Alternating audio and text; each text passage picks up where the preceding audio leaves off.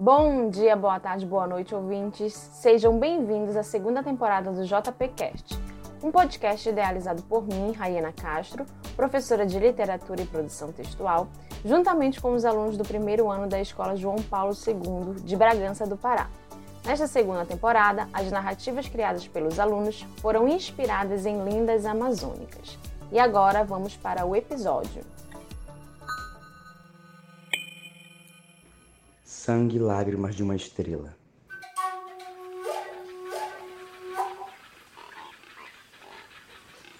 Dizem que toda floresta tem um protetor. É verdade. Com a mata do lobão não seria diferente.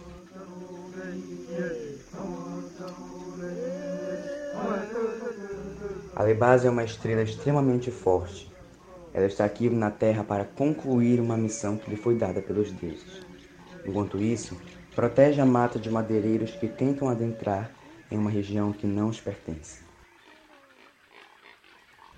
A moça já está há quase 10 anos na mata, que por sinal é um lugar lindo, cheio de vida e com uma natureza inexplicavelmente linda, com os animais que lá habitam. Com todas essas maravilhas, a mulher não entende a ganância do homem em destruir aquilo que é tão belo. Agora, a pergunta que não quer calar: que missão é essa que os deuses deram para a estrela? Não se preocupe, que eu vou contar.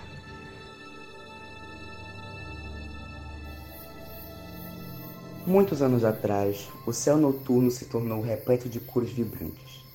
Todos os deuses indígenas estavam assustados pois Anhangá, deus das regiões infernais e inimigo de Tupã, tinha conseguido fugir das milhares de correntes que o prendiam em seu espelho.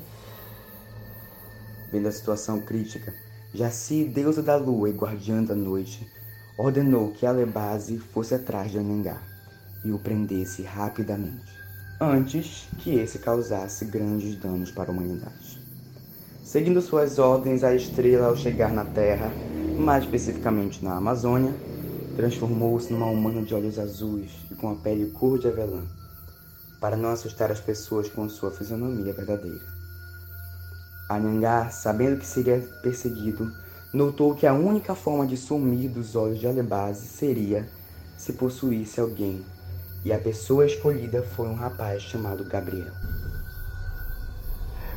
Um jovem pescador de aparência encantadora, morena dos olhos cor de mel, que tinha na época 20 anos de idade. O seu plano inicial era destruir as tribos indígenas que eram consideradas como filhos de Tupã, mas nunca esperou que a principal estrela protegida de Jaci fosse mandada para lhe buscar. Para não levantar muita suspeita, Anhangá continuou com a vida de Gabriel, um simples pescador. Todos pensam que Gabriel é um jovem muito gentil e doce, mas na verdade o mesmo foi muito ambicioso quando Anhangá o enganou dizendo que iria realizar todos os seus sonhos e o tornar uma das pessoas mais poderosas do mundo. Ele logo acreditou. Então, Gabriel permitiu a entrada de Anhangá em seu corpo físico. O Deus resolveu criar uma prisão dentro da sua alma e a única maneira de libertá-lo seria uma espada banhada pelo sangue e lágrimas de uma estrela.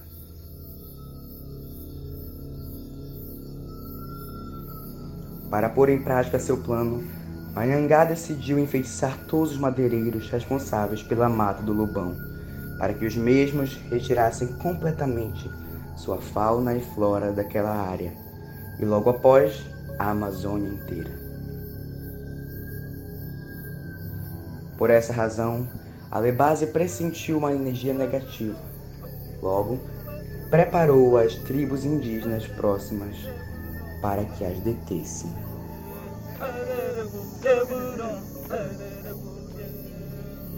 Aproximando-se do local, a estrela avistou um rapaz encostado em um caminhão.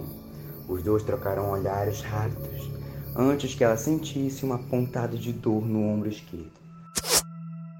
Lá estava uma flecha envenenada.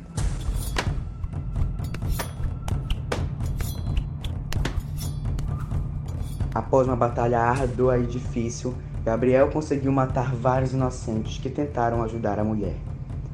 Enquanto isso, sobraram as duas entidades lutando.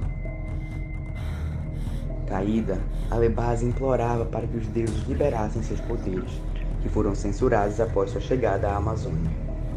Diante disso, Anhangá prometia destruição de cada terra, animal e árvore que ali pertencia. A estrela, que estava impossibilitada de levantar, lembrou-se de como poderia prendê-lo. Assim, começou a chorar.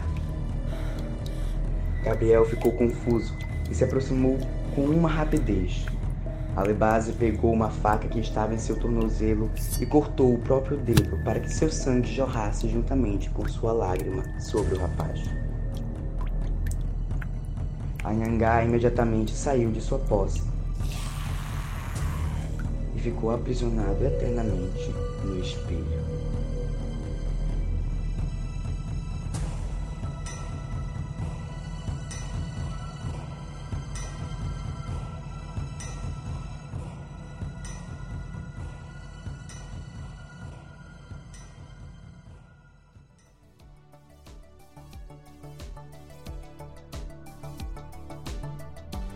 Se você chegou até aqui, muito obrigado. Se você curtiu, se foi divertido, eu recomendo esse episódio para outras pessoas. Obrigado aos alunos que criaram essa história. A produção desse episódio é da professora Raina Castro e minha, professor Ronald Souza, que também sou editor. E esse episódio foi narrado pelo aluno Marco Júnior Amorim, que também produziu a história junto com outros alunos. A Luane Souza, a Isabela Fernandes, a Maite Freitas, a Emily Menezes e o Jordan Matheus. Até a próxima!